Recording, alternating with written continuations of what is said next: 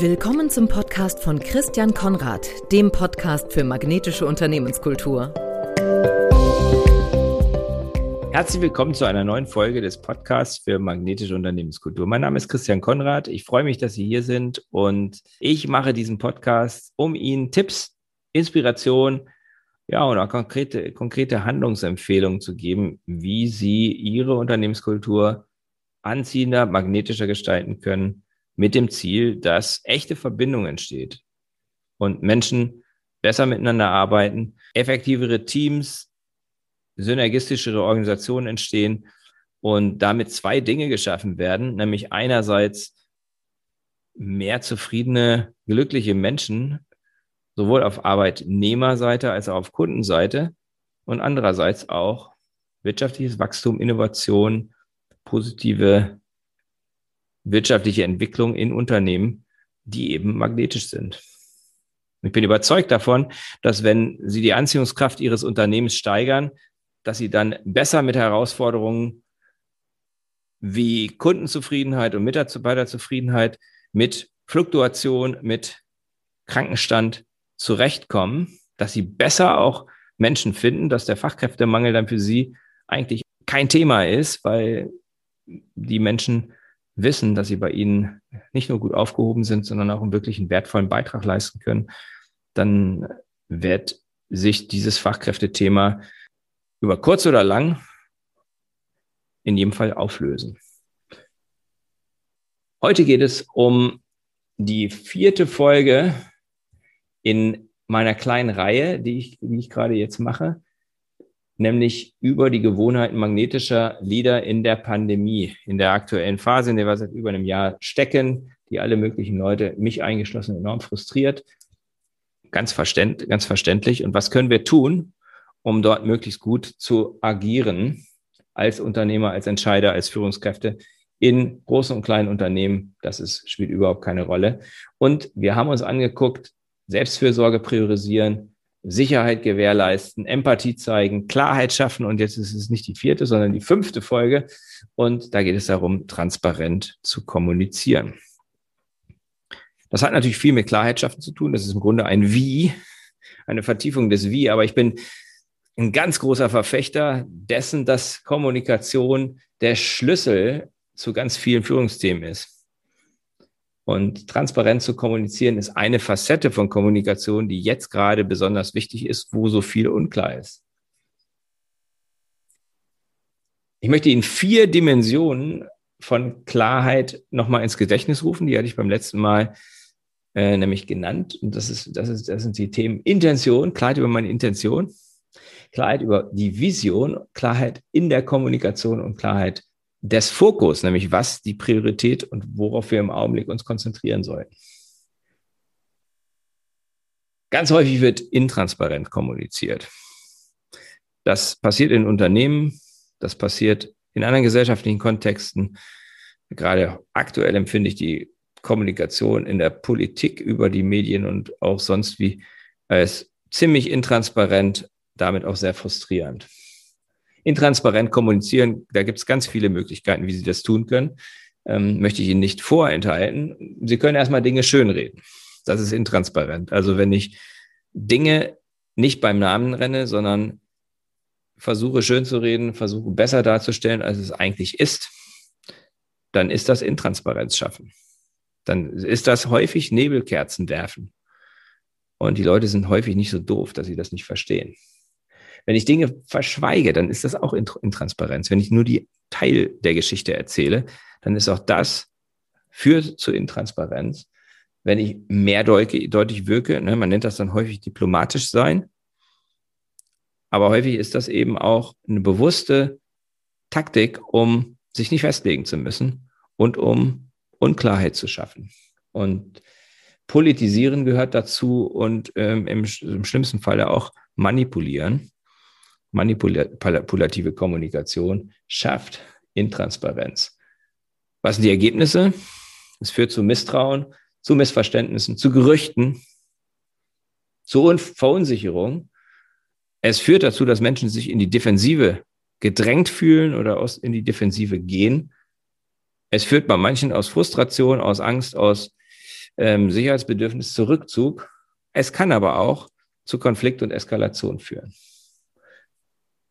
Ich finde, ein gutes Beispiel ist der Dieselskandal, der nun schon einige Jahre ins Land gegangen ist, aber unter dem die Autoindustrie immer noch leidet.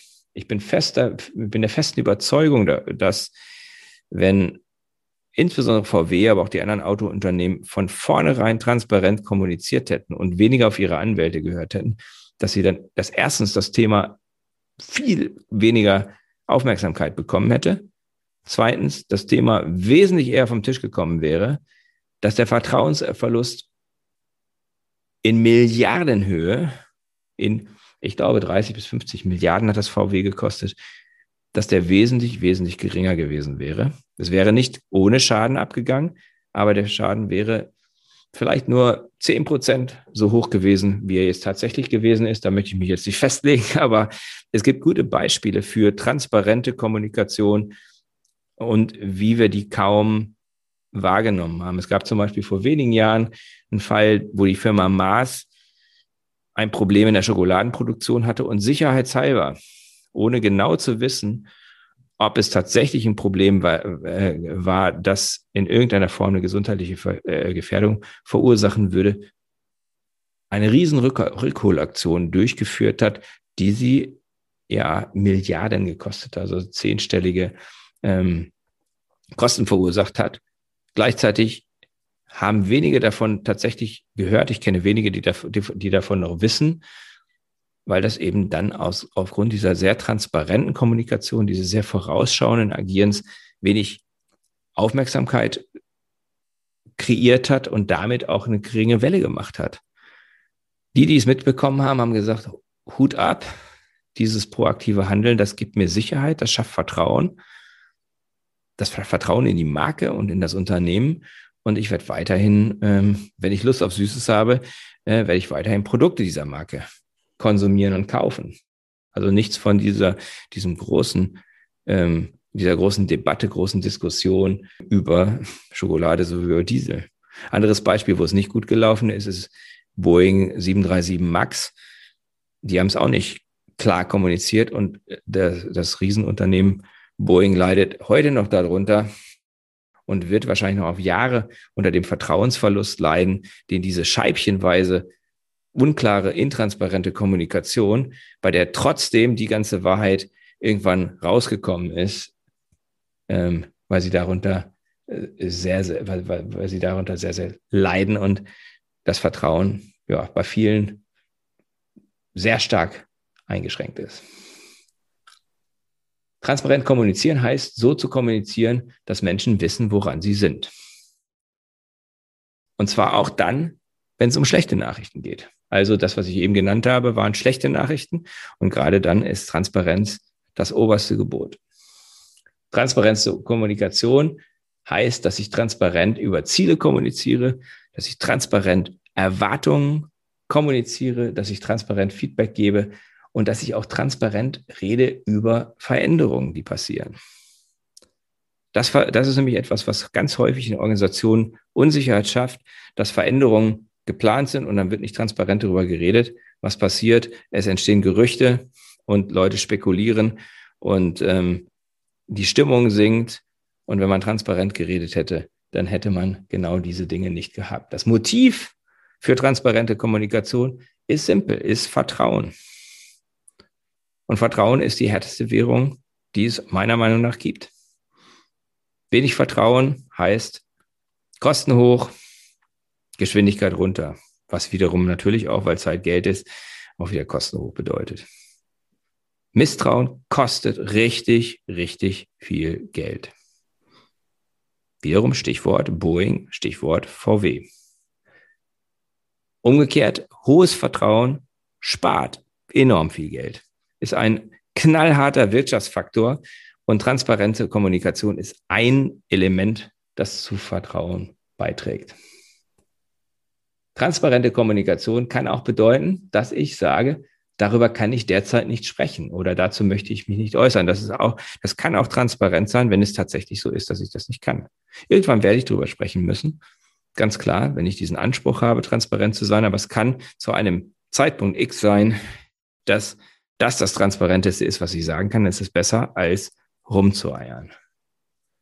Wie kann ich denn konkret transparent kommunizieren? Das erste ist, ich mache meine Absicht klar. Das zweite ist, ich spreche verständlich oder schreibe verständlich. Eigentlich relativ simpel. Ich versuche zu kommunizieren aus der Sicht meiner Kommunikationszielgruppe, also derer, aus der Sicht derer, an die ich mich richte, so dass die das nämlich auch verstehen können, dass das in ihre Lebenswirklichkeit passt, dass sie sich abgeholt fühlen. Das hat auch viel mit Transparenz zu tun. Dass ich zeitnah kommuniziere, hilft auch, das Gefühl von transparenter Kommunikation ähm, auszulösen, dass ich vollständig bin, dass ich also nicht ganz bewusst Dinge ausspare. Und dafür haben die Zuhörer, dafür haben die Leute ein Gefühl. Und dass ich natürlich wahrheitsgemäß kommuniziere, dass ich Fakten darstelle, dass ich nachprüfbare Dinge sage, ähm, so dass man auch nachher tatsächlich auch beurteilen kann, ob das, was ich gesagt habe, transparent war. Als Fragen möchte ich Ihnen gerne wieder mitgeben, ein paar Fragen zum Nachdenken, wenn Sie mögen. Reflektieren Sie doch mal, wo ist meine Kommunikation nicht so transparent, wie es gut wäre. Also reflektieren Sie mal Ihre eigene Kommunikation als Unternehmer, als Führungskraft, als Vorgesetzter. Wo könnte es sein, dass Unklarheiten da sind, dass Missverständnisse entstehen, dass ich mich zweideutig oder mehrdeutig ausdrücke? Zweitens, überprüfen Sie mal, was kommt von meiner transparenten Kommunikation an? Also fragen Sie mal nach Feedback. Wo macht es Sinn, dass ich eine Rückkopplung vornehme? Also mir aktiv, nicht darauf warten, dass es kommt, sondern aktiv Feedback darüber einhole, was angekommen ist, um eben auch ja, zu reflektieren, könnte ich irgendwo auch klarer werden, könnte ich transparenter werden. Und dritte Frage ist vielleicht ein bisschen, ist ein bisschen tiefer, tiefer gehen und ein bisschen persönlicher. Was haben sich verletzlich zeigen und transparent kommunizieren miteinander zu tun?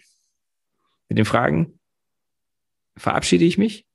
Danke Ihnen für Ihre Aufmerksamkeit. Freue mich, dass Sie dabei sind und lade Sie auch nochmal herzlich ein, wenn Sie mögen, jeden Mittwoch, 7.45 Uhr bis 8.45 Uhr, eine spannende Runde. Austausch von Unternehmern und Entscheidern im Unternehmerzirkel Magnetische Unternehmenskultur. Ich moderiere das Ganze, gebe jedes Mal einen kleinen Input dazu. Aber es gibt auch ganz viel Austausch, ganz viel Verbindung, ganz viel Chance, um, um zu netzwerken. Und ähm, anmelden können Sie sich unter www.christiankonrad.org-unternehmerzirkel. Ich freue mich auf Sie. Herzlichen Gruß aus Bremen, Ihr Christian Konrad. Das war der Podcast von Christian Konrad, der Podcast für magnetische Unternehmenskultur. Mit Impulsen, wie Unternehmen die passenden Mitarbeiter und die idealen Kunden anziehen. Dazu inspirierende Interviews mit Unternehmern, Entscheidern und Mitarbeitern. Jeden Montag und Donnerstag auf Spotify, iTunes und dem Kanal Ihrer Wahl. Bitte empfehlen Sie den Podcast weiter und unterstützen Sie Christian Konrads Arbeit durch eine Bewertung auf iTunes.